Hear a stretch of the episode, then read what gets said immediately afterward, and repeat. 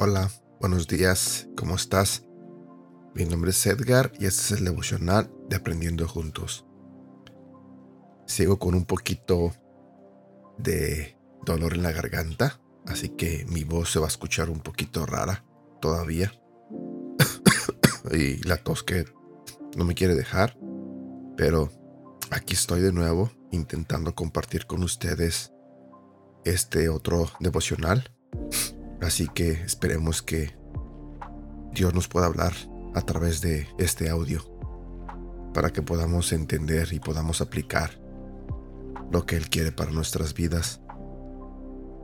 El día de hoy te voy a compartir un devocional que se titula Expreso mis emociones a los demás.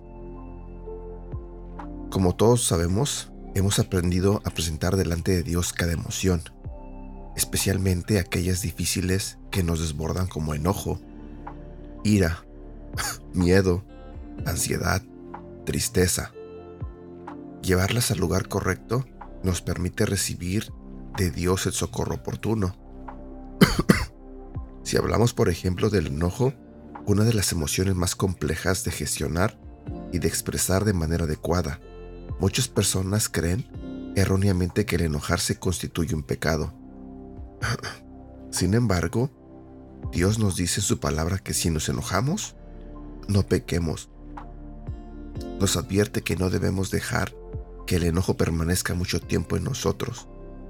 Además, nos invita a cuidar nuestro corazón, lo que implica sanarlo de heridas pasadas que nos hacen más propensos a estar constantemente enojados.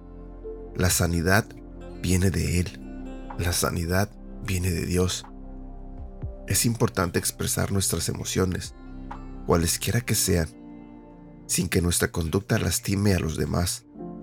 El guardar las emociones, sin llegar a expresarlas correctamente, puede atraer enfermedades del alma y del cuerpo. Como dice en su palabra, el buen ánimo constituye un buen remedio, pero el espíritu triste seca los huesos. Y mientras callé, se envejecieron mis huesos.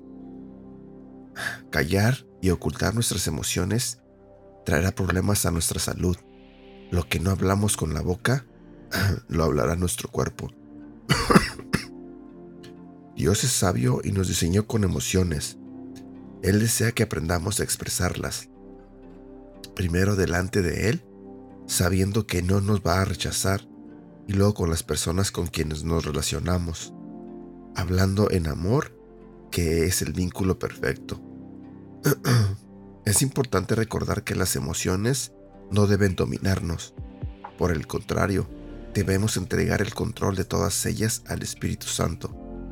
Él nos dará un fruto apacible para manifestarlas en amor a quienes nos rodean. Por ejemplo, una vez que entrego a Dios el enojo que estoy sintiendo hacia alguien, luego puedo hablar con esa persona, ya no gritarle, y explicarle lo que siento, puedo reconocer mi emoción, expresando que causó ese enojo. Así cumpliremos el mandato del Señor. Enójense, pero no pequen. Podremos ser amables unos con otros. Si en algún momento hemos pecado contra nuestro prójimo en la expresión errónea de alguna emoción, lastimando con palabras o actitudes, debo pedir perdón a Dios y a quien ofendí para mantener una relación armoniosa, como el Señor lo ordena. Ahora es tiempo de que reflexiones. ¿Has estado expresando correctamente tus emociones a las personas cercanas a ti? ¿Tiendes a guardar emociones que luego se manifiestan en tu salud? Hoy te invito a que en oración pides a Dios que te ayude a expresar tus emociones negativas adecuadamente, en amor y bajo el dominio del Espíritu Santo. Frase para recordar. Por tratar de tener la razón, hemos olvidado mostrar amor. Versículo para recordar. Proverbios capítulo 17, versículo 22. Gran remedio es el corazón alegre, pero el ánimo decaído seca los huesos. Si me permites, quiero compartir contigo este otro versículo que se encuentra en el libro de Efesios capítulo 4 versículo 31 y 32. Abandonen toda amargura, ira y enojo, gritos y calumnias y toda forma de malicia. Más bien, sean bondadosos y compasivos unos con otros y perdónense mutuamente, así como Dios los perdonó a ustedes en Cristo.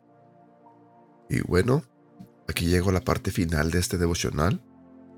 Te pido disculpas por mi voz que todavía no ah, logro recuperarla.